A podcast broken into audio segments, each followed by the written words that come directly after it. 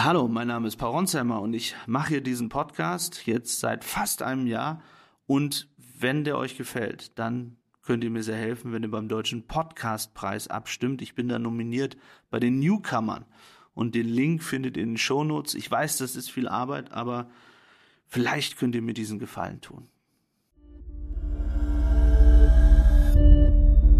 Hallo Paul. Hey Philipp. Du bist gerade in der Stadt, oder? Ja, genau, Ashdod, die Stadt Richtung Gazastreifen, von wo wir losfahren, ähm, Richtung Grenze. Also zwischen dem Gazastreifen und Tel Aviv. So ist es. Sag mal, bei euch ist doch vermutlich immer noch relativ häufig Raketenalarm. Ist das, also wie reagierst du da eigentlich? Du bist ja jetzt eine Woche da. Gehst du da jedes Mal in den Bunker? Oder nur wenn du draußen bist? Also was machst du, wenn du zum Beispiel nachts im Bett liegst und da ist Alarm? Gehst du in den Bunker oder bleibst du liegen? Nachts bleibe ich liegen, aber auf der Straße, wenn man mit dem Auto unterwegs ist, fühlt es sich irgendwie gefährlicher an. Und dann halten wir rechts und rennen und gehen dann in diese Behilfsbunker, die es da gibt. Oder wenn es keine gibt, schmeißen wir uns auf die Straße. Da gibt es ja auch ganz viele Szenen überall, in den, besonders den amerikanischen TV-Sendern, wo Reporter eben dann am Boden liegen. Aber das ist sozusagen der Alltag ja für viele Leute hier. Also für die Leute ist das was Normales, auch wenn es sich natürlich irgendwie ernster anfühlt, weil man natürlich denkt, das wird jetzt alles schlimmer als alles, was wir vorher gesehen haben. Das heißt, wenn jetzt während unserer Pod Podcast-Aufnahme plötzlich der Raketenalarm beginnt, dann zeichnest du weiter auf. Ja, würde ich weiter aufzeichnen. Das habe ich ja ehrlich gesagt in der Ukraine auch so gemacht. Ja, irgendwann wenn es so häufig vorkommt. Und irgendwie ist es ja in Wahrheit hier sicherer, ja. Ich meine, die haben Iron Dome, das hat die Ukraine nicht. Die haben zwar gut Iris-T und, und ähm, andere Dinge, Patriot, aber eben nicht in jeder Stadt. Das fühlt sich aber trotzdem hier irgendwie anders an. Aber was würdest du sagen? Also, ich meine, du bist ja jetzt nicht der einzige Israeli oder auch ausländische Journalist, der nachts liegen bleibt. Aber ist das, ist das leichtfertig oder ist das so, dass man einfach abstumpft? Ich glaube, man stumpft ein bisschen ab, weil man ja auch irgendwann mal schlafen muss. Aber ehrlicherweise muss ich sagen, dass es in Ashdod jetzt nicht ständig war. Es ist in Sterot zum Beispiel noch viel häufiger, also bei den Kollegen dort oder auch in Ashkelon. Hier ging es noch. Aber vielleicht habe ich manche auch einfach gar nicht mitbekommen, weil ich die wenigen Stunden, die ich geschlafen habe, dann so tief geschlafen habe, dass es, ich nichts mitbekommen habe. Du bist jetzt seit sieben Tagen in Israel und hast wahnsinnig viel erlebt. Ich meine, am Samstag vergangener Woche war dieser unglaubliche Terrorangriff mit mehr als 1300 Toten, mit fast 200 Entführten. Wie würdest du jetzt deine vergangenen sieben Tage zusammenfassen? Das ist ein Mix aus Schock, Horror, Nachdenken über, kommt jetzt ein Weltkrieg, viel Warten, wieder Schock, viele Leute, die weinen und die man irgendwie umarmt, Angehörige und immer wieder nachdenken darüber, was aus der Welt eigentlich gerade wird, weil einerseits ist es so, dass ich natürlich das erlebe, was hier so passiert und wir haben ja beim letzten Mal auch über die Angehörigen gesprochen und über die Opfer und das, was man hier eben sieht, die Brutalität, all die, die umgebracht wurden, die entführt wurden. Und gleichzeitig hat man ja auch ein persönliches Leben, ja. Ich habe auf meinem Handy viele Nachrichten von Freunden natürlich, die mir irgendwie schreiben, wie geht's dir da, was ist in Israel los? Aber ich habe auch Nachrichten von Freunden, die mich irgendwie beschimpfen und die sagen, du zeigst nicht das, was wirklich passiert, du bist biased und das ist alles gelogen, was die Israelis machen und so weiter. Und das sind Freunde aus den vergangenen 10, 15 Jahren vielleicht, die ich kennengelernt habe in Libyen, in Afghanistan, in Ägypten, die mir bei Instagram folgen oder bei Twitter folgen und die, was mich am meisten beschäftigt, teilweise wirklich nicht glauben wollen, dass das stimmt, was wir hier berichten. Sie glauben mir nicht mal dann, wenn ich ihnen sage, ich habe da die Körper gesehen oder ich habe mit der Mutter gesprochen. Äh, das hat sich niemand ausgedacht. Und ich bin echt wenn du jetzt fragst, wie fühle ich mich nach sieben Tagen, echt auch ein bisschen depressiv ist ein großes Wort, aber ja, verzweifelt fast darüber, dass Leute, die so klug sind, eigentlich solche Aussagen treffen oder Freunde, die man als Freunde sieht oder gesehen hat, weiß ich nicht. Da muss ich auch nochmal drüber nachdenken, wie man das eigentlich persönlich macht. Ja, also wenn dir jemand sagt, ähm, das ist gelogen, was die Israelis machen. Eigentlich will ich mit solchen Leuten nichts zu tun haben. Ja, das ist auf der anderen Seite kenne ich die teilweise seit zehn Jahren und länger und denke, man muss irgendwie im Gespräch bleiben. Aber jetzt an Tag sieben ist das eigentlich das, was mich am meisten beschäftigt, weil ich denke, das kann doch nicht sein. Und wenn es mir schon so geht, wie geht's dann anderen Leuten, die das erleben? Und woran liegt das? Und ich stelle mir immer diese Fragen, warum kann man nicht, selbst wenn man in den Schulbüchern gelesen hat, dass Israel böse ist, äh, dass die Juden böse sind. Selbst wenn man das in den Schulbüchern gelesen hat, muss man doch sehen, was diese Terroristen hier angerichtet haben und was sie getan haben. Und da muss man doch erstmal schockiert drüber sein. Und da muss man doch sagen, das ist grauenhaft und das ist mit nichts zu rechtfertigen. Und dass diese Reaktionen so sehr ausbleiben, das ist das, was mich an Tag sieben eigentlich am meisten beschäftigt. Und hast du eine Erklärung dafür, wie sowas überhaupt zustande kommt? Weil eigentlich empfinden Menschen ja Mitgefühl miteinander. Egal, ob der Mensch, dem so etwas Schreckliches passiert, ob der jetzt schwarz oder weiß ist oder ob der jetzt Jude, Christ oder Moslem ist. Aber wenn Kinder erschossen werden, wenn Familien ermordet oder verschleppt werden, dann liegt das ja auf der Hand eigentlich, was man zu empfinden hat. Also Trauer und Mitgefühl. Wie erklärst du dir, dass das Menschen, vor allem aus bestimmten Ländern, die halt israelfeindlich gesinnt sind, da offenbar nichts spüren oder nichts spüren wollen? Ich habe dafür nicht so richtig eine Erklärung und habe darüber gerade mit einem Freund äh, telefoniert länger, der sich das gleiche fragte. Und eigentlich kann ich es mir nur damit erklären, dass die Propaganda des Aufwachsens bereits, also gerade über die Schulbücher gesprochen, aber vielleicht noch viel schlimmer, das, was jetzt in den letzten Jahren, Jahrzehnten in den sozialen Medien ähm, gespielt wurde. Da gibt's ja keine journalistische Kontrolle.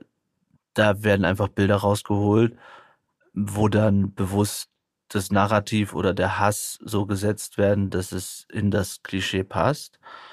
Und Leute, die nur das schauen, glauben das dann. Das ist das eine. Und das andere ist, glaube ich, dass sie sozusagen so erzogen worden sind, dass es Israel auf der Landkarte nicht geben darf und dass das, was Israel in den vergangenen Jahren oder Jahrzehnten gemacht hat. Und ähm, da kann man ja sicherlich auch Dinge kritisieren. Ja, also ähm, wenn wir jetzt über die letzten Monate sprechen, über ähm, Siedlungsbau, über ähm, bestimmte sehr rechte Politiker, all das, ja, was ich teilweise auch kritisch sehe, darüber kann man ja sprechen, aber das kann doch nicht bedeuten, dass man Terror nicht Terror nennt. Also wie du das beschreibst, erinnert mich das auch ein bisschen an die Reaktion vieler Russen nach Butscha. Nach dem Massaker in Butscha war ja klar, das ist jetzt kein normaler Krieg mehr, Armee gegen Armee, sondern hier werden halt Zivilisten gezielt abgeschlachtet. Und da haben viele Russen auch sich einfach geweigert, das zu glauben. Genauso wie sie oft ihren eigenen Verwandten in der Ukraine gesagt haben, nee, ich glaube dir nicht, dass deine Stadt von der russischen Armee bombardiert wird. Und so macht man sich natürlich auch leicht, wenn man einfach etwas abstreitet.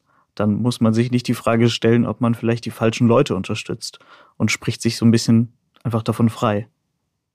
Ja, es ist echt total verrückt. Mir schrieb dann jemand, wie gesagt, ich hoffe, du bist nicht einer derjenigen, der das, also der Deutsch nicht spricht und gesagt hat, der diese Narrative verbreitet und Bias Media und Fake News und dann sage ich im Moment mal, ich habe das alles gesehen und er sagt dann, I have no words for you. Ich habe also sozusagen völliges äh, Verdrängen des Ganzen. Oh, ja, es ist, ich weiß es nicht. Ich bin echt bisschen verzweifelt, was das angeht. Aber wie, wie ist es denn bei dir? Also du warst, glaube ich, in der Synagoge jetzt auch äh, in der letzten Woche. Wie ist da die Stimmung in, in Berlin bei der Frage, wie das bewertet wird, dass es da ja gerade in den ersten Tagen überhaupt keine Reaktion gab. Ja, ich war jetzt am Freitag bei einem Schabbat-Gottesdienst äh, bei einer kleinen israelischen Organisation. Und was mich so am meisten wirklich überrascht hat, weil die Stimmung ja doch sehr aufgeheizt ist, aber es fiel kein einziges irgendwie hasserfülltes Wort. Nicht mal über die Hamas wurde gesprochen. Und erst recht nicht über palästinensische Zivilisten, sondern das war einfach nur ganz, ganz große Trauer und der Versuch, damit umzugehen. Und viele Menschen haben sich gefragt, was sie jetzt tun können, weil Juden, die das sehen, die spüren natürlich, dass es sich das unmittelbar gegen sie richtet und sie, es richtet sich auch unmittelbar gegen ihre Freunde und Verwandte, die, die in Israel sind und die würden gerne irgendwas tun und viele Menschen, die halt jetzt keine Journalisten sind und darüber schreiben können oder irgendwie in der Politik arbeiten oder sowas, die ganz normale Jobs haben, die, die kommen sich einfach wahnsinnig hilflos vor und sie hätten sich natürlich noch mehr Unterstützung gewünscht, weil jeder weiß, wie es war, als die Ukraine von Russland überfallen wurde. Es gab eine gewaltige Demo vor dem Brandenburger Tor. Viele Menschen haben einfach Solidarität gezeigt, indem sie Ukraine-Flaggen aus ihren Fenstern gehängt haben oder sie auch nur in ihre Social-Media-Profile gepackt haben. Und bei Israel habe ich das noch nicht gesehen. Also natürlich gibt es Unterstützung, das will ich gar nicht abstreiten, aber ich habe noch nirgendwo in, Israel, äh, in Deutschland, in Berlin eine Israel-Flagge gesehen, die aus dem Fenster gehängt wurde. Und wenn man sieht, was hier auf den Straßen los ist, dann glaube ich, würden sich das viele auch einfach nicht trauen. Ja, total. Und es gibt ja diese Vergleiche ja, der großen Plätze der europäischen Städte äh, in den vergangenen Jahren. Ab dem Moment sozusagen, wenn, wenn, wenn Israel zurückschlägt oder ähm, Bombardierungen äh, gestartet hat gegen Terroristen, dann waren plötzlich Hunderttausende oder Millionen auf den Straßen. Ne? Also eine Sache, du sagst, ähm, dass du diesen Hass nicht spürst oder dass es den nicht gibt in Berlin, da ist mein Eindruck hier schon ein bisschen anderer. Also man merkt schon gerade den jungen Leuten, so den 18, 19, 20-jährigen Soldaten an, äh, wie viel Hass sie haben. Äh, Nochmal jetzt nach dem, was da passiert ist. Ich habe da ehrlich gesagt Verständnis für, auch wenn es natürlich ein Gefühl ist, was ähm, gefährlich ist und auch zu gefährlichen Entscheidungen ähm, führen kann. Gleichzeitig gab es gestern, glaube ich, eine Demonstration vor dem Haus eines ähm, israelischen Journalisten, eine ziemlich wütender Mob ähm, vor dem Haus äh, desjenigen, der gewarnt hat vor einer Bodenoffensive, weil er gesagt hat, dass eine Bodenoffensive das Falsche ist. Und dann haben ihn ähm, andere als Verräter bezeichnet und so. Also sowas gibt es durchaus hier jetzt momentan was ich angesichts dieser ähm, ja über 1000 Tote äh, fast normal finde, so schrecklich es ist. Ja, ich will auch gar nicht sagen, dass es hier kein Hass gibt. Ich will es ähm, anders ausdrücken. Also ich spüre Hass, wenn ich die Fotos, die Videos dieser Terroristen sehe, die kleine Kinder und Frauen verschleppen. Und ich glaube, wenn ich jetzt so interviewmäßig bei diesem Gottesdienst die einzelnen Menschen angesprochen hätte, dann wäre das genauso gewesen. Ich habe mich vorher nur gefragt, wie wird es sein bei einem Gottesdienst, bei einem anschließenden Essen, wenn man halt in einer Gruppe sitzt? Worüber, worüber wird man sprechen? Wie emotional wird das? Und da fehlte eigentlich einfach jede Aufstachelung oder sowas. Und ich musste das einfach vergleichen mit dem, was ich, äh, was ich auf den Straßen gesehen habe, auf der Gegenseite sozusagen. Also niemandem in der jüdischen oder israelischen Gemeinde in Deutschland käme es in den Kopf, Süßigkeiten zu verteilen, wenn Palästinenser getötet werden. Nicht mal, wenn Terroristen getötet werden. So, so das macht man einfach nicht. D diese Emotion ist einfach nicht da. Und bei der Gegenseite, also diese, die Bilder von der Sonnenallee, da werden, da sterben gerade noch Zivilisten und Leute gehen raus und verteilen Baklava. Da habe ich einfach nochmal für mich gemerkt, was für ein großer, auch kultureller Unterschied offenbar existiert zwischen diesen Gruppen. Ja, total. Gleichzeitig ist doch bei mir eine große Frage, gut, die man sich als Journalist natürlich immer stellt.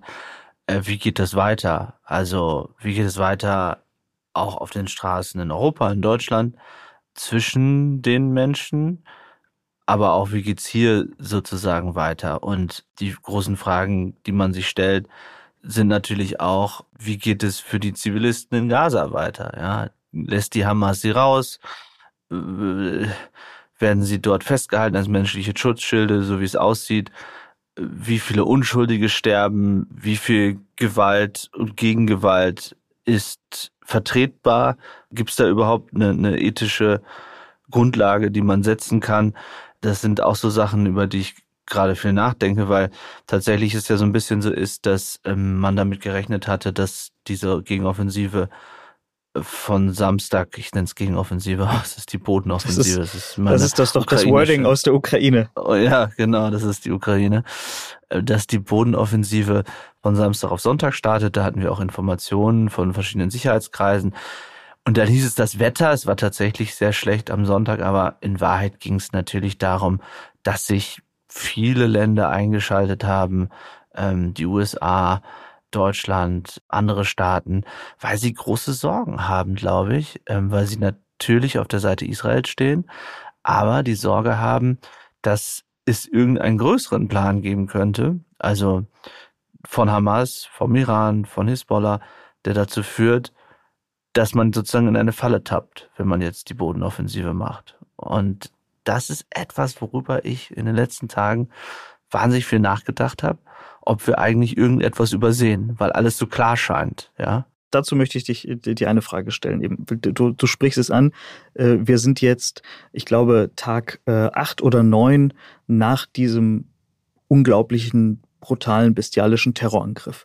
Netanyahu hat sich geäußert, der Verteidigungsminister Galland hat sich geäußert, der Armeechef äh, von Israel hat sich geäußert und alle haben gesagt, wir werden die Hamas vernichten. Netanyahu hat gesagt, jedes Hamas-Mitglied ist ein toter Mann. Es sind äh, Panzer vor der Grenze aufmarschiert zu Gaza. Es wurden mehr als 300.000 Reservisten einberufen und noch immer gibt es eben diese Bodenoffensive nicht. Bevor wir jetzt über den Iran und Hisbollah und sowas sprechen, glaubst du, dass vielleicht die Geiseln der entscheidende Grund sind, warum man nicht reingeht? Das sind jetzt 199 bestätigte Geiseln. Oder hat man Angst vor gewaltigen Verlusten auf der eigenen Seite? Denn die Israelis wissen wahrscheinlich, dass das jetzt kein äh, Spaziergang wird, sondern dass womöglich Tausende der eigenen Soldaten sterben werden. Was ist deine Erklärung dafür, dass man immer noch zögert? Ich glaube, es hängt mit dem internationalen Druck zusammen, also mit den USA vor allem. Das war klar erkennbar an bestimmten Entscheidungen. Also ein Beispiel, die Israelis haben ja sofort eigentlich nach der nach dem Terroranschlag ähm, entschieden, die Elektrizität zu kappen äh, Richtung Gaza und auch Wasser einzustellen, was äh, auf heftige Kritik gestoßen ist. Und dann war Anthony Blinken hier ähm, mehrfach und dann haben die Israelis von einem Statement von Anthony Blinken gehört, dass jetzt zumindest im Süden von Gaza es wieder Wasser gibt. Das heißt, die Amerikaner spielen für die Israelis eine ganz, ganz wichtige Rolle, natürlich militärisch, auch als Schutzmacht. Und ich glaube schon, dass es dort das Signal gab, Moment, was passiert mit den Geiseln erstens? denn da sind viele US-Staatsbürger, es gibt viele Deutsche, auch französische. Die Sorge der USA, welche Bilder und welche Schicksale daraus entstehen, nehmen wir an, die Bodenoffensive würde beginnen, die Panzer fahren und Hamas macht parallel Enthauptungsvideos von amerikanischen Geiseln was würde das in der amerikanischen Öffentlichkeit bedeuten, wenn man das jetzt aus einer amerikanischen Perspektive sieht? Das ist das Zweite. Und dann glaube ich schon, dass man sich natürlich große Sorgen um die Zivilbevölkerung macht äh, in Gaza. Denn Stand jetzt, nehmen wir an, die Israelis hätten begonnen von Samstag auf Sonntag, hätte es bedeutet, ähm, dass Hunderttausende, Millionen, eine Million möglicherweise zwischen die Fronten geraten wären oder geraten und man noch niemand evakuiert hatte. Und ich glaube, auch da war der Druck groß der Amerikaner. Zum einen, weil man natürlich diese Leben schützen will, aber zum anderen, weil sie, glaube ich, auch genau wissen, was das in der arabischen, aber auch in der westlichen Welt bedeuten könnte. Also wir haben ja gerade über die Proteste gesprochen, die fehlenden Proteste und gleichzeitig die, die da sind, ähm, wenn äh, Gaza bombardiert wird. Und ich glaube, man hat einfach große, große Sorgen vor dieser Reaktion. Und man hat also vor der westlichen Reaktion, was sagt die Öffentlichkeit, und man hat äh, große Sorge vor der Reaktion in der arabischen Welt, denn selbst Staaten, glaube ich, die in den vergangenen Monaten auf Israel zugegangen sind, zum Beispiel Saudi-Arabien ähm, und andere, dass dort die Bevölkerung durch diese Bilder, wir haben über die Macht von Social Media gesprochen, auch so aufgewühlt sein könnte, dass es riesige Probleme gibt. Na, schon die Steuererklärung gemacht? Wir vom Handelsblatt haben in einem Steuerspezial analysiert, worauf das Finanzamt bei der Steuer 2023 genauer guckt. In unserem PDF-Ratgeber finden Sie die wichtigsten 16 Neuerungen, Einstiegstipps für Elster und vier Wege, wie Sie das Maximum herausholen. Sichern Sie sich also jetzt das digitale Handelsblatt vier Wochen für nur ein Euro unter handelsblatt.com slash mehrwissen. Also erlaub mir äh, einen ganz kurzen äh, Rant zu den anderen arabischen Ländern. Also ich halte dieses Mitgefühl mit den Palästinensern auf arabischer Seite für so dermaßen verlogen. Ja, Heuchelei. Also die könnten, die könnten den Palästinensern in Gaza und auch in der Westbank so helfen, äh, wenn sie wollten. Und zwar helfen nicht militärisch, sondern äh, wirtschaftlich. Und sie könnten natürlich auch Flüchtlinge aus Gaza aufnehmen. Da ist ja genug Platz und die nehmen keinen einzigen auf. Niemand will die Menschen aus Gaza haben, auch natürlich nicht der große Bruder Ägypten. Aber da müssen wir, da müssen wir vielleicht mal drüber sprechen, weil das ja wirklich ein Punkt ist, der, der viele erschüttert und, und auch aufregt. Was ist der tiefere Grund, warum nicht mal Joe Biden oder wer auch immer die Ägypter davon überzeugen kann, dass man jetzt ähm, diejenigen aufnimmt? Denn erstens würden sie wahrscheinlich eh versuchen, weiter nach Europa zu kommen und gleichzeitig könnte sich doch Ägypten als ähm, besonders human auch äh, in der Welt darstellen. Liegt es daran, glauben die, dass das sozusagen am Ende Muslimbrüder sind, die ja als Sisi ähm, einst bekämpft hat und äh, zuhauf hat einsperren lassen? Absolut, das ist der Grund und ich halte das auch äh, für eine sehr berechtigte Sorge, denn die Palästinenser sind halt seit, weiß nicht, 70 Jahren einfach Spielball in diesem äh, sogenannten Ostkonflikt. Das ist eine hochradikalisierte Bevölkerung, der seit 70 Jahren von der arabischen Welt eingeredet äh, wird, dass sie halt äh, Widerstand leisten müssen gegen Israel.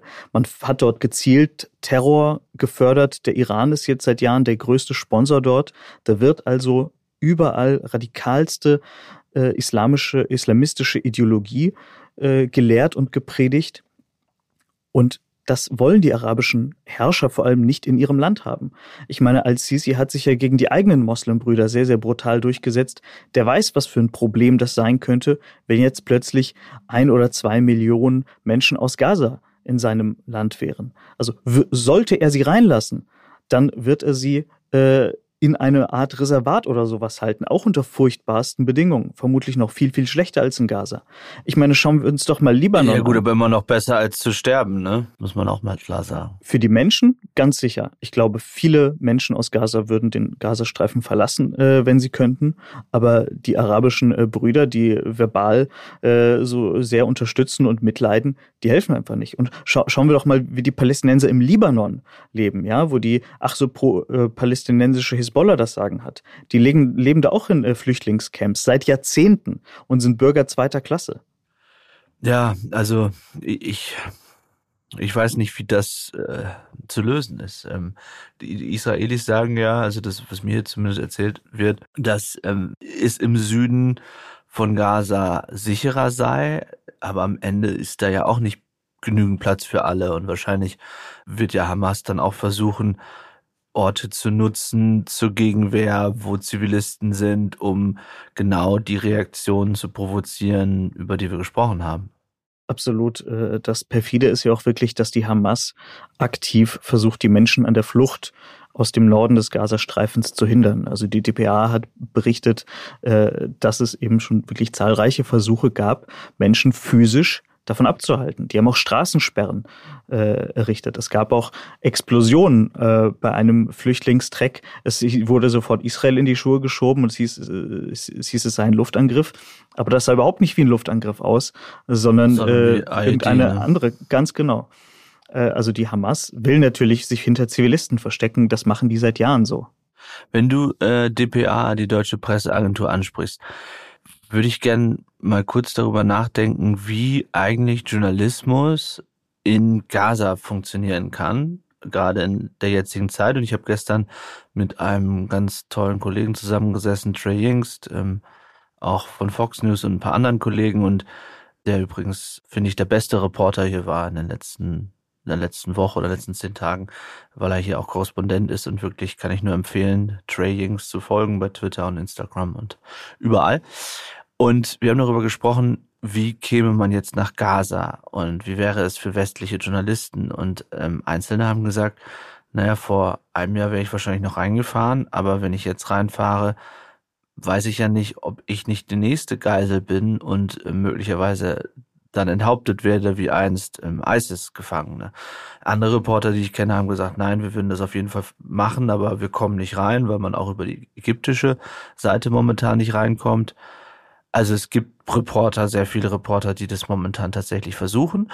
Und es gibt einzelne Agenturen, die dort sind, die freie Mitarbeiter haben. Aber natürlich ist da auch die Frage, wie frei kann man berichten, wenn die Hamas neben einem sitzt. Das ist so ein bisschen wie, ich würde es jetzt mal vergleichen, ich glaube, Hamas ist in dem Fall fast noch schlimmer, aber als ich in Afghanistan war und ähm, die Taliban dort waren und mir irgendwann geschrieben haben, jetzt wird es auch mal Zeit, das Land zu verlassen, sonst ähm, bist du bald tot oder sitzt im Gefängnis. Ja, habe ich damals so Drohnachrichten bekommen so ähnlich stelle ich mir das auch vor dort, weil, also nehmen wir jetzt den Fall, den du angesprochen hast du fährst jetzt da, äh, also gibt es diese Explosion und Hamas sagt, das war, ähm, ne, das waren die Israelis und alles ganz schlimm und du bist jetzt da lokaler Reporter und untersuchst das und kommst zu dem Ergebnis, es war die Hamas und du schreibst das und verbreitest das.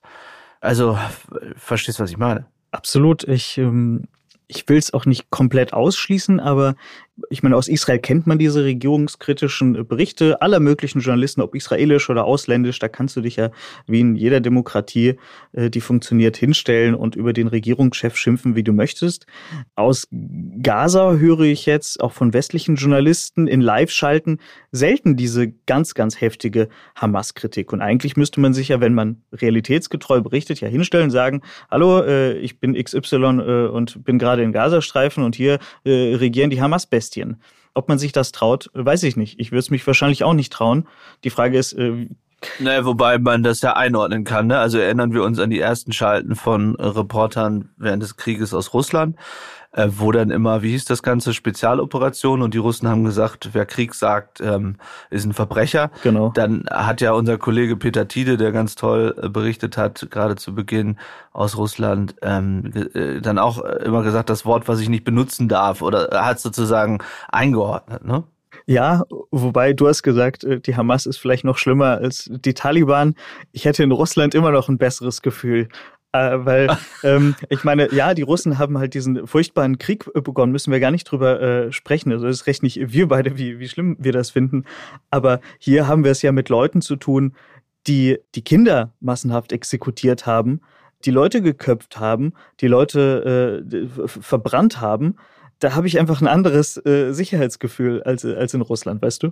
Ja, das, das verstehe ich. Nein, das hätte ich auch. Und ich würde mich natürlich immer fragen, weil ich hatte solche Situationen in diesen ganzen Kriegs- und Krisengebieten halt immer wieder, weil ich nun viel Twitter nutze, viel Social Media nutze, dass sie dann irgendwann drauf kommen, upsi, der hat ja das und das berichtet und hat irgendwie das über die Hamas gesagt und das auch in besonders harten Wörtern gesagt oder oh, da steht ja der schwul. Äh, okay, jetzt bringen wir ihn um oder schubsen ihn vom Dach oder also weißt du, es ist immer, man kriegt dann natürlich durch diese Möglichkeiten, die es mittlerweile gibt, auch für völlig einfache Recherche, denkt man ja schon darüber nach, welches Interesse könnten die haben. Man denkt dann immer auf der anderen Seite, auch bei Hamas gibt es sicher Leute, die auf ihre krude Weise gerade ausdenken und wissen, dass sie ja Presse und Medien dort brauchen und dass wenn sie einmal sowas täten, worüber wir gesprochen haben, also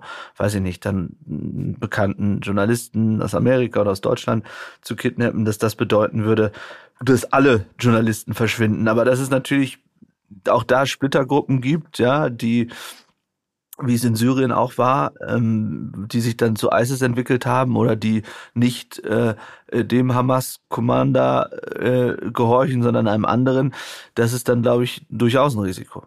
Absolut. Wo du das äh, mit dem Schwulsein ansprichst, da würde ich sagen, also Queers for Palestine gibt's ja diese Gruppe. Äh, das funktioniert, glaube ich, am besten, wenn man nicht in Palestine ist. Aber übrigens, Berichterstattung über das, was im Gazastreifen passiert, ist nicht nur relevant für Reporter, die im Gazastreifen sind, sondern auch für alle Journalisten im Ausland, die darüber berichten, was da passiert. Ein Beispiel sind die, sind die Todeszahlen. Und äh, ich möchte gleich vorab sagen, niemand leugnet, dass bei den israelischen Luftangriffen auch Zivilisten sterben. Aber man nimmt, übernimmt äh, als Journalist natürlich auch regelmäßig äh, Zahlen aus irgendwelchen Quellen. Und die Quelle aus dem Gazastreifen ist nun mal das sogenannte Gesundheitsministerium, was natürlich von der Hamas geführt wird. Und wenn man sich mal die vergangenen Kriege anschaut, merkt man halt meistens dann danach, dass diese Zahlen halt systematisch, äh, systematisch manipuliert werden. Also die sagen äh, niemals, äh, ob das jetzt Zivilisten oder ob das Kämpfer waren. Meistens sagen sie, es waren Zivilisten und danach stellt sich raus, hoppala, das waren ja doch zu einem großen Teil Hamas-Kämpfer. Sie sagen auch nicht, dass ein Palästinenser von einer Hamas-Rakete, die zu früh abgestürzt ist, getötet wurde. Und das sind sehr, sehr viele Menschen. Ja, aber diese Zahlen werden halt mit dem Hinweis laut Gaza-Gesundheitsministerium, was nach so einer tollen Behörde klingt, halt über die Nachrichtenagenturen verschickt. Ja, äh, klar. Und doch ist es ja sehr kalt, äh, ist mein Gefühl. Ja, und wenn wir jetzt ganz ehrlich sind, wir haben ja darüber gesprochen, über Mitgefühl und über die Frage, was macht es mit einem? Und wenn man ehrlich ist, glaube ich, macht es mit einem immer mehr, wenn man sich den Menschen besonders nahe fühlt. Entweder wenn man schon mal dort war oder ähm, wenn es ein Kulturkreis ist, äh, der einem näher ist oder was auch immer. Wie geht es dir, wenn du Bilder siehst von Zivilisten in Gaza? Wir gehen jetzt mal in dem Fall davon aus, dass das Bild wirklich auch Zivilisten zeigt. Und es gibt ja diese dramatischen Aufnahmen aus den Krankenhäusern. Ein, ein Reuters-Reporter zum Beispiel hat da wahnsinnige Aufnahmen gemacht. Empfindest du da, was empfindest du da? Für mich stellt sich die Frage äh, gar nicht, was ich da empfinden kann. Äh, also Trauer und, und Mitgefühl. Und es, es tut mir wahnsinnig leid für, für jedes Kind und äh, jeden Unbeteiligten, der da zu Tode kommt. Also die Frage stellt sich überhaupt nicht. Das ist mir völlig egal, woher ein Mensch kommt. Die Frage, wo ich mich vielleicht unterscheide von, äh, oder wahrscheinlich unterscheide von den äh, sogenannten Palästina-Unterstützern, ist, dass ich halt andere politische Schlussfolgerungen äh, draus ziehe, weil ich sehe, wie die israelische Armee seit Jahren versucht, zivile Opfer zu vermeiden. Übrigens anders als die internationale Koalition, die beispielsweise ISIS zerstört hat. Da wurde viel, viel weniger Rücksicht genommen. Oder auch die USA im Irakkrieg. Absolut. Also Israel steht unter einer derart krassen Beobachtung, dass die Menschen halt einfach sehr oft sehr krass gewarnt werden, bevor da irgendwas angegriffen wird. Mit Flugblättern, mit SMS, mit Anrufen, mit diesen äh, Warnbombardierungen, dass eine Bombe erstmal kurz äh, knapp über einem Gebäude explodiert, damit die Leute fliehen. Also das passiert ja alles. Und es gibt ja keine Bunker im Gaza. Und das ist kein Vorwurf von Israel, sondern das ist ein Vorwurf äh, an die Hamas, die halt nur für sich selbst Bunker gebaut hat. Und eigentlich bräuchte es überhaupt keinen einzigen Bunker in Gaza, wenn es keinen Terror gäbe. Also ich leite anderes, andere Schlussfolgerungen ab aus diesen toten palästinensischen Zivilisten. Aber natürlich empfinde ich Trauer und, und Schock, wenn ich, wenn ich tote Kinder sehe. Es tut mir nur leid, dass es auf der Gegenseite offenbar nicht der Fall ist mit jüdischen Kindern. Hm. So. Paul, lass uns einmal nochmal übers Militärische sprechen die Bodenoffensive, wir sprechen jetzt hier am, äh, am Montagabend. Es kann sein, dass, äh, wenn man diesen Podcast dann äh, zu einem späteren Zeitpunkt hört, dass der natürlich überholt ist, weil plötzlich die Bodenoffensive begonnen hat. Aber ganz egal, ob sie dann begonnen hat oder nicht, ich würde dir gern ein paar Sätze vorlesen von einem amerikanischen General, und zwar dem guten Herrn Petreus. Mit dessen Schreibweise ich mich übrigens immer sehr, sehr schwer tue. David Petraeus, der ist auch äh, ehemaliger EAUS. Genau.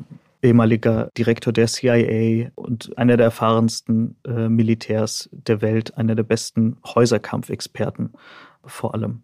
Und der hat einmal im Interview mit der britischen Times klargemacht, was da auf die israelische Armee zukommen würde. Meinte, dass man geht in eine sehr dicht bevölkerte Umgebung, man hat sehr viele Hochhäuser, man hat einen Gegner, der sich seit Monaten oder sogar seit Jahren darauf vorbereitet hat, dass Israels Armee einmarschiert. Es sind Terroristen, die oftmals keine Uniform tragen, sondern wie Zivilisten aussehen, aber trotzdem jederzeit anfangen könnten zu schießen. Du hast sehr viele Sprengfallen und du müsstest, wenn du die Hamas zerstören willst, ja wirklich von Haus zu Haus und dann von Zimmer zu Zimmer gehen und müsstest hinter jeder Ecke einen Angreifer vermuten, hinter jeder Ecke eine Sprengfalle. Und er hat gesagt, wenn die israelische Armee mit dem Ziel einmarschiert, die Hamas zu vernichten, dann wird es Häuserschlachten geben, die so brutal sind, so hart, wie es sie seit dem Zweiten Weltkrieg nicht mehr gab. Wie nimmst du innerhalb Israels die Debatte über eine Bodenoffensive im Gazastreifen wahr und hörst du aus der israelischen Regierung, aus dem Militär Bedenken, nicht nur wegen internationalen Drucks und wegen der Bilder, worüber wir schon gesprochen haben, sondern aus militärischen Gründen, dass man es sich vielleicht auch anders überlegen könnte. Also tatsächlich habe ich das Gefühl, je länger die Bodenoffensive nicht passiert, desto größer werden die Diskussionen über die Risiken, über das, was dann passieren könnte, über die Frage, wie das zu kontrollieren ist. Es ändert alles nichts an dem Ziel, glaube ich, wo die Bevölkerung immer noch sehr geeint ist, dass man Hamas zerstören will. Die einen leiten daraus ab, dass es gar keine andere Möglichkeit dafür gibt ähm, als eine Bodenoffensive. Und die anderen, mit denen ich spreche, die sagen jetzt nicht kategorisch keine Bodenoffensive, aber die beginnen immer mehr Fragen zu stellen. Also, wie viele Opfer auf unserer Seite bedeutet das? Hat die Hamas möglicherweise genau das gewollt, dass wir so reagieren, wie wir reagieren? Wir haben, sagen sie, nicht gesehen, wie sie in unser Land kamen. Woher wissen wir, was sie für uns vorbereitet haben? Du hast die Tunnel angesprochen. Ein Soldat oder äh, ja, es war ein Reservist, glaube ich, sagte, hm, das könnte Vietcong werden. Ja, wir erinnern uns an die Schlachten in Vietnam um den USA und wie es dort aussah dann am Ende. Denn glaube ich, dass die Hamas das alles einkalkuliert haben? Ja. Also wer so viele Menschen tötet, musste davon ausgehen, dass Israel ähm, diese Reaktion fährt. Dann wird in der Gesellschaft natürlich darüber gesprochen, jetzt gab es hier gerade einen Boom, ähm, was bedeutet das für die anderen Staaten? Also könnte es ähm, Angriff von Hisbollah geben, dann könnte der Iran noch weiter involviert sein. Das sind alles Fragen, die diskutiert werden in der Regierung, das höre ich. Ähm, tatsächlich ist ja Netanyahu eigentlich keiner gewesen, der große Risiken eingehen wollte in den Kriegen, die er geführt hat bislang.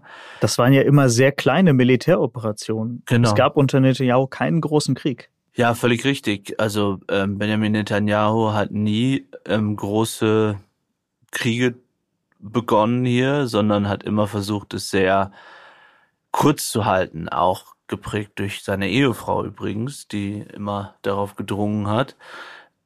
Vielleicht hat es auch eine persönliche Geschichte. Sein Bruder ist ähm, in den 70er Jahren gefallen bei einer Befragungsaktion, ausgerechnet von Geiseln, also eine Situation, die wir jetzt ja auch wieder haben, noch in einem viel größeren Umfang. Und ganz kurz, Netanyahu war auch selbst Mitglied einer israelischen Spezialeinheit. Genau. Deswegen hat er auf diese kleinen Einsätze, glaube ich, mehr gegeben als auf die großen Operationen.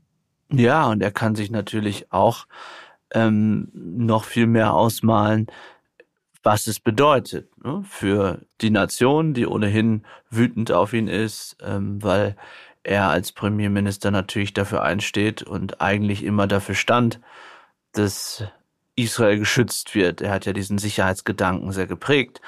Und dieses Gefühl ist natürlich dahin seit äh, der Terrorattacke. Und dann die Frage, was bedeutet es auch, wenn Tausende Soldaten umkommen. Ja, das ist sozusagen ihr Job und die Israelis wissen, dass sie ihr Land immer verteidigen müssen, ganz anders als bei uns in Deutschland. Ist es eben klar, dass alle jahrelang in der Armee dienen und darauf vorbereitet werden. Aber natürlich spielt das auch eine Rolle. Und dann die Frage, über die wir schon gesprochen haben, was ist eigentlich wenn man vermeintlich das Ziel der Besatzung erreicht hat. Und du hast David Petraeus angesprochen. Es gab noch einen anderen Satz von ihm oder mehrere Sätze. Da ging es um eine Stadt im Irak, glaube ich, äh, wo er selbst gekämpft hat, 2003 äh, und gesagt hat ähm, äh, zu seinem General, glaube ich, ja, es gibt äh, eine gute und eine schlechte Nachricht. Wir haben die Stadt erobert. Ähm, das ist die gute Nachricht. Und der General zu ihm sagt, ja, und was ist die schlechte? Ja, wir haben die Stadt erobert. also äh, die Frage das ist. Das Gleiche eben, gilt für Gaza. Das ist eigentlich ja, kein natürlich. Ort, in dem man sein will. Auch nicht als Besatzer. Genau, und was wäre dann? Also wie sieht dann diese Lösung aus? Was macht man in einem Ort, wo man ja nicht als Befreier hinkommt? Es ist ja, da wartet ja niemand auf einen. Es ist ja, um jetzt mal wieder äh, das nicht Vergleichbare zu vergleichen, wenn die Ukraine äh, Dörfer und Städte erobert hat, dann gab es da jubelnde Menschen, die Flaggen gezeigt haben und die sicherlich auch während des Krieges teilweise Informationen an die Ukrainer gegeben haben und ähm, in diesem Krieg auf dieser Seite stand. Da gab es auch Leute, die auf der russischen Seite standen, in einigen Orten mehr oder in anderen weniger. Aber äh, so wie die USA im Irak in den Städten empfangen wurden, so und noch viel hasserfüllter würde ja eine israelische Armee dort empfangen. So und deswegen ist ja die Frage sicherlich wir kennen beide die Pläne nicht, aber ich gehe nicht davon aus, dass äh, Israel wirklich plant ist, dauerhaft zu besetzen, sondern wahrscheinlich wäre äh, der Plan, dass äh, die Palästinenser äh, sozusagen, also ähm, Abbas oder ein anderer Palästinenser-Chef sozusagen wieder auch die Gewalt über diese Region bekommt oder die Kontrolle und ja, es ist dem, das ist dann demokratischer zuging, aber das ist alles so weit weg, dass es sehr schwer fällt, da überhaupt drüber zu sprechen. Einige Experten diskutieren ja schon eine Alternative zur Bodenoffensive auf Gaza. Du hast ja auch mit Michael Oren drüber gesprochen, dem früheren israelischen Botschafter äh, in Washington. Ich habe äh, mit ähm, Ore Issachar gesprochen, einem israelischen Geheimdienst- und Iran-Experten, und die sagen, der eigentlich gefährliche Feind ist jetzt gerade nicht die Hamas, sondern die Hisbollah, weil die Hamas hat man zwar jetzt einmal komplett falsch eingeschätzt, aber rein militärisch ist das halt keine existenzielle Bedrohung. Und die Hisbollah ist zehnmal so stark, hat unfassbar viele Raketen. Und man sollte jetzt den Moment nutzen, in dem das Land geeint ist, zum ersten Mal seit Jahren, in dem so viele Reservisten mobilisiert sind wie noch nie, in dem man die internationale Unterstützung hat, vielleicht sogar auch direkte militärische Unterstützung der USA. Und jetzt diese Hisbollah ausschalten, nicht weil man so viel Lust auf Krieg hat, sondern weil man die Lektion gelernt hat, aus dem Umgang mit der Hamas, dass man solche Terroristen nicht auf Dauer beschwichtigen kann, sondern wenn man die Gelegenheit hat, muss man sie zerstören, sonst greifen sie irgendwann selbst an. Was glaubst du, ist das realistisch oder wird das so ein Experten-Hirngespinst bleiben? Eine interessante Theorie für uns Journalisten zum Schreiben und zum Diskutieren, aber man wird es am Ende doch nicht wagen. Also ich tue mich schwer, irgendetwas auszuschließen und zu sagen, das passiert auf keinen Fall ist es theoretisch alles möglich und, und wir haben darüber schon gesprochen. Es ist irgendwie komisch, dass alles so kommt, wie man irgendwie tagelang oder jetzt fast wochenlang ankündigt und dass dann sozusagen diese Bodenoffensive passiert, über die jetzt äh, ewig gesprochen wurde schon. Und wir haben uns ja auch die Frage gestellt, aber vielleicht haben wir auch alle zu viel Fauler und andere Serien geschaut und ob es noch irgendeine Geheimmission, irgendetwas ähm, gibt, was passieren könnte, womit wir alle gar nicht rechnen. Ja, das halte ich nicht für ausgeschlossen. Warum glaube ich nicht, dass es einen Angriff gegen die Hisbollah jetzt gibt? Es gab einen Bericht, der glaube ich heute in einem amerikanischen Medium erschienen ist, wonach tatsächlich Israel das erwogen hat, die Hisbollah noch stärker anzugreifen. Muss ja sagen, es gab bereits Kämpfe dort. Es gab auch einen Reuters-Kollegen, der äh, im Libanon gestorben ist. Aber es gab offenbar Diskussionen in der israelischen Regierung über einen Präventivschlag. Offenbar haben die Amerikaner Israel davon abgehalten und haben es geschafft, ähm, dafür zu sorgen, dass sie gesagt haben, dafür schicken wir euch so viel militärische Unterstützung und sichern euch zu, dass wenn Hisbollah eingreifen sollte, dass wir euch dann gegen Hisbollah helfen. Das war jetzt ein Medienbericht, das ist nicht bestätigt von der US-Regierung, aber das machte dann doch irgendwie Sinn, weil natürlich die USA die Angst haben vor einem Flächenbrand. Lass uns einmal kurz über Medienberichte sprechen. Den halte ich tatsächlich auch für ähm, sehr glaubwürdig. Es gibt allerdings immer wieder Berichte, da weiß man nicht, was man davon halten soll und ob das jetzt wirklich so ist und eine Information, die rausgekommen ist und die von Journalisten enthüllt wird, oder ob das Spins sind, die von Regierungen oder Geheimdiensten gesetzt werden. Also ein Beispiel, es gab in US-Medien, in großen US-Medien, sehr kurz nach diesem Terrorangriff die Meldung, dass der Iran überrascht gewesen sei. Und das äh, widerspricht so allem, was dann auch von anderen Medien berichtet wurde, dass der Iran, der natürlich der größte Finanzier der Hamas ist, natürlich irgendwie eingebunden gewesen sein muss. Und da habe ich mich gefragt, ja, liegt das vielleicht der amerikanische Geheimdienst, um zu deeskalieren, um den Iranern sozusagen die Möglichkeit geben, sich rauszuziehen? Oder zum Beispiel heute äh, hat das der iranische Außenminister, glaube ich, gesagt, wenn Israel seine Eingriffe einstellt, dann äh, könnte die Hamas womöglich alle Geiseln freilassen. Und der Iran spricht hier nun mal für die Hamas. Und da fragt man sich, ist das jetzt wirklich, kann man darauf hoffen? Ist das ein Hoffnungsschimmer für die israelischen Angehörigen? Oder ist das nur Propaganda, um Israel von einem Angriff auf Gaza abzuhalten, um den Westen zu verunsichern, um einfach nur Desinformation zu produzieren? Wie gehst du mit, den, mit diesen Meldungen um, die man ja jeden Tag gerade liest und die alle spannend sind, aber man weiß halt nicht genau, woher sie kommen und mit welchem Ziel sie verbreitet werden? Also erst einmal versuche ich wirklich alles zu lesen. Durch Twitter, durch Telegram, durch alle Medien, durch Kollegen, durch, weil je besser man informiert ist, desto mehr kann man ähm, analysieren oder nachdenken. Ich glaube erstmal äh, solchen Meldungen oder bin grundsätzlich sehr, sehr skeptisch.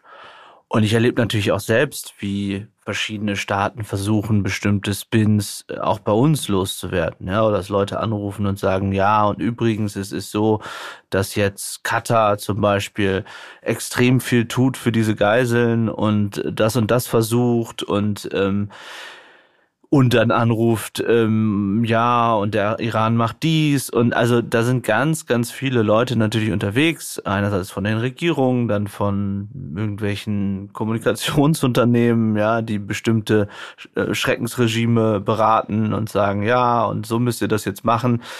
Ich glaube, dass man da extrem vorsichtig sein muss, natürlich ähm, als Journalist. Auch zum Beispiel bei dieser Nachricht, dass angeblich Katar da jetzt alles Mögliche macht.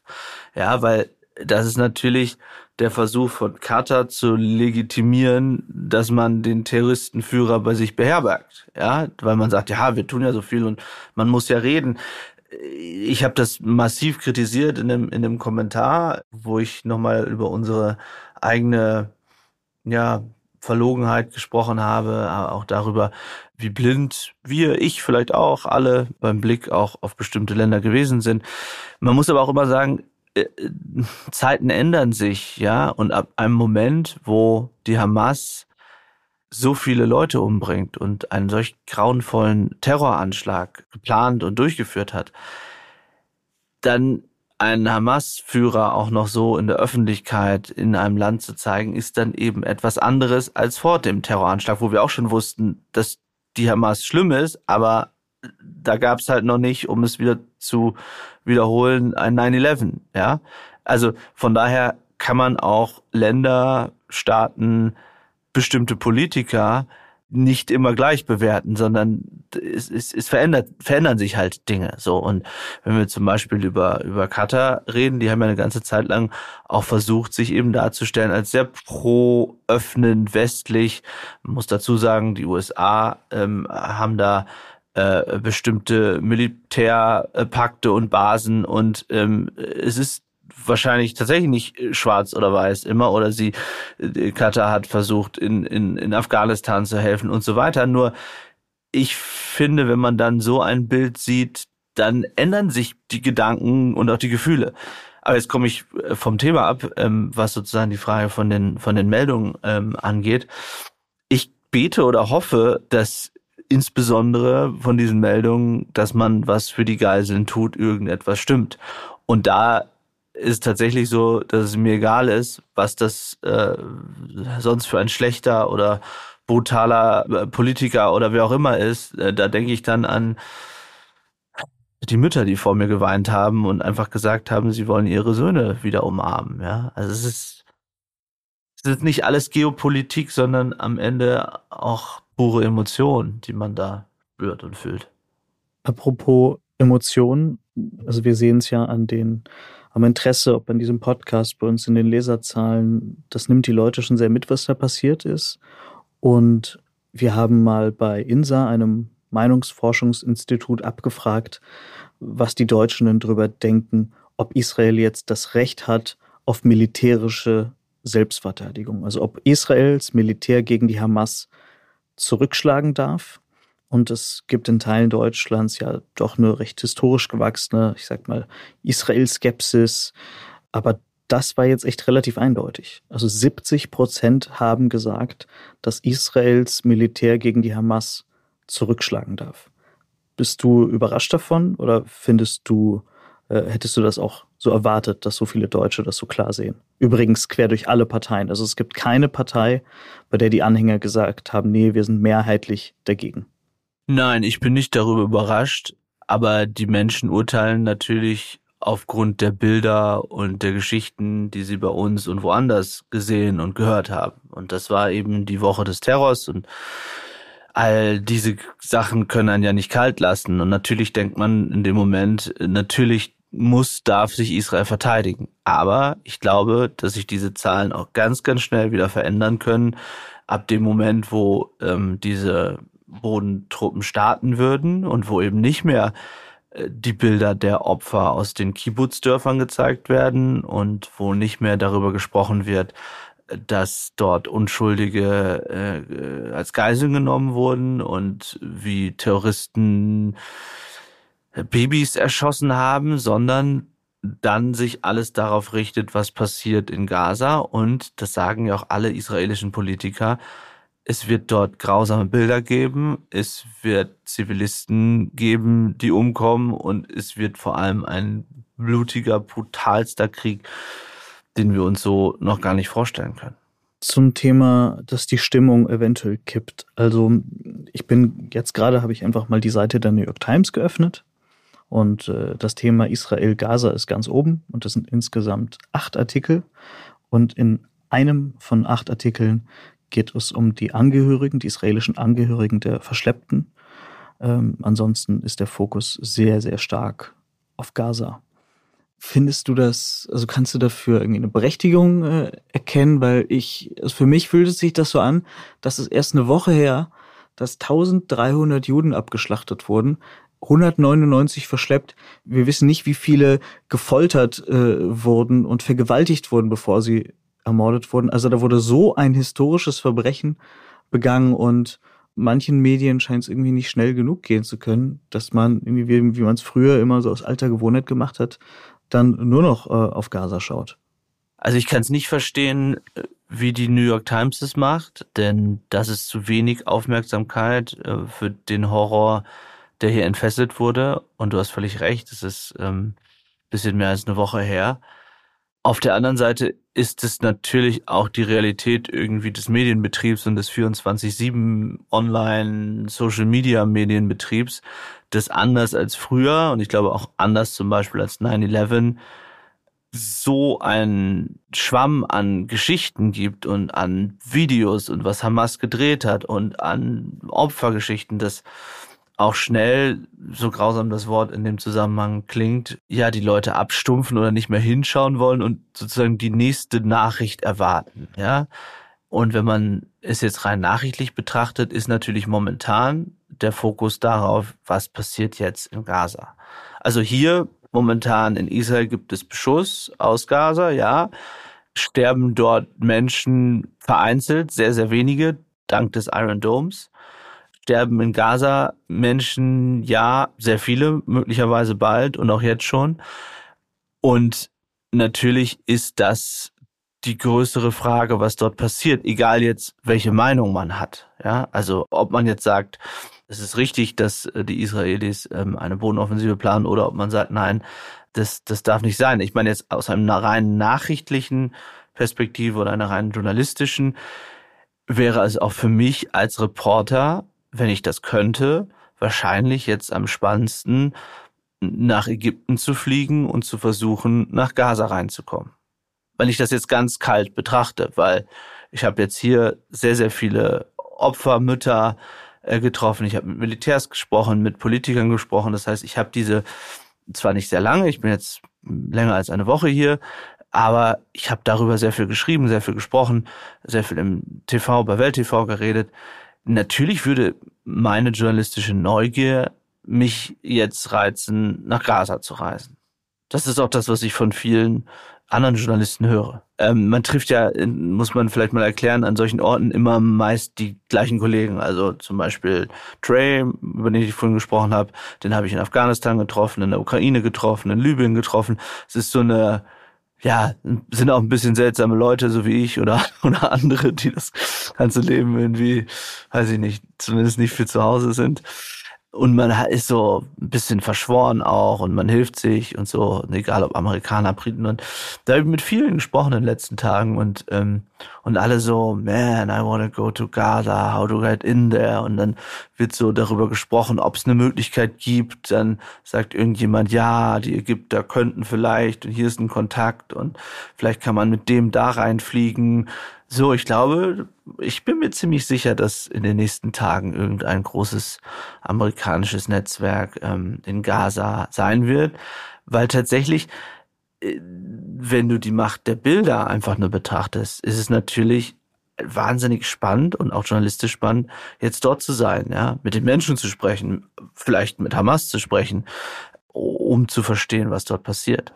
Absolut. Ich kann das auch äh, individuell total nachvollziehen bei einer großen Medienorganisation wie eben der New York Times, die ja so das Flaggschiff des Journalismus sein möchte, denke ich mir, man muss es einfach anders ausbalancieren, weil andere Medien machen das ja. Wenn ich mir den Wall Street Journal anschaue, da wird nichts ignoriert, da wird nichts auf den Tisch fallen gelassen.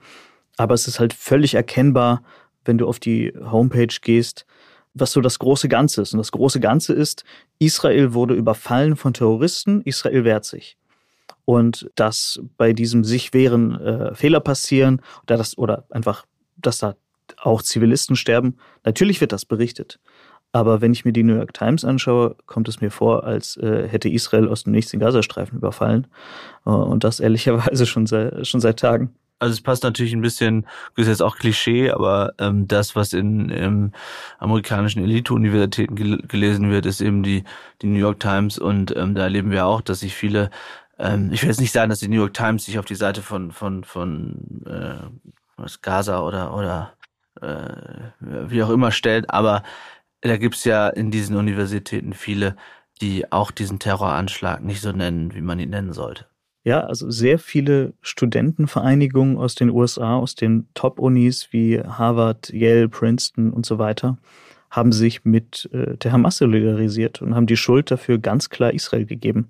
Und schön, dass du das angesprochen hast. Ich bin nämlich äh, gerade auf der Seite des Wall Street Journal und da gibt es einen Gastkommentar von einem Juraprofessor, Mr. Solomon, von der Berkeley Uni äh, Universität in Kalifornien. Und die Überschrift sagt eigentlich alles, Don't hire my anti-Semitic law students. Stellt meine antisemitischen Jurastudenten nicht ein. Also die Debatte wird. Aber da sind wir, da sind wir eigentlich wieder äh, am Anfang, womit wir begonnen haben.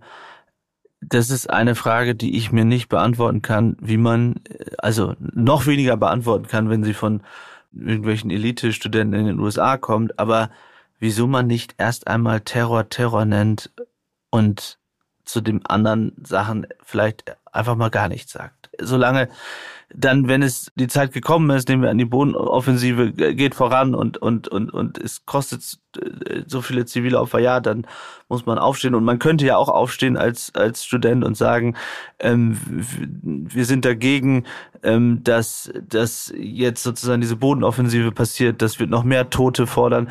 Äh, das ist das Falsche, das sagen ja auch einige, einige Deutsche und, und, und äh, auch einige Israelis. Ist ja alles richtig und wichtig, aber in so einem Zusammenhang äh, diesen Terror nicht Terror zu nennen und ähm, einfach zu verharmlosen und dieses Aber, das, ich finde es einfach nur ekelhaft.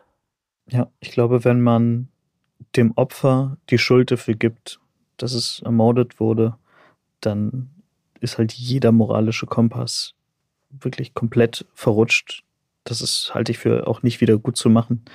Und äh, ja, für mich sind solche Personen, Institutionen einfach komplett disqualifiziert. Paul, lass uns äh, langsam zum Ende kommen und zwar würde ich gerne mit einer kleinen äh, Presseschau äh, enden. Also das, was wir besprochen, sozusagen einem kleinen Realitätscheck äh, unterziehen. Und zwar ist bei der Jerusalem Post eine sehr spannende Analyse rausgekommen, die sich genau dieser Frage stellt, über die wir auch viel gesprochen haben.